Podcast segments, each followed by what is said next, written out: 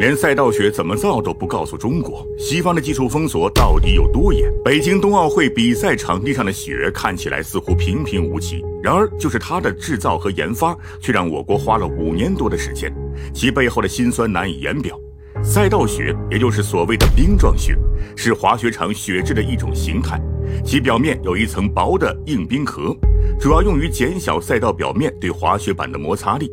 其制作质量对提高运动员的成绩以及滑雪的舒适感、保护运动员的身体、延长运动寿命等有着十分重要的作用。这种雪的密度非常大，需要达到每立方厘米零点六五克。除此之外，雪的颗粒直径、硬度、均匀度、摩擦阻力、表面状态等都有着非常严格的标准。而在二零一六年以前，中国连一条合格的冰状雪赛道都造不出来。想要寻求国际援助的中国，却发现西方竟然连赛道雪都要对中国进行技术封锁。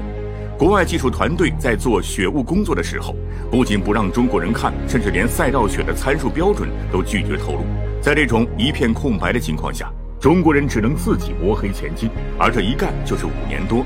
铺雪、注水、压实、测量、分析，经过一次又一次对不同注水技术与压实方法的组合试验，以及无数次的数据对比分析，冰状雪制作方案才终于初步形成。一批又一批技术人员通过五年多的不懈努力，才终于攻克了冰状雪赛道的制作技术，实现了用雪自由。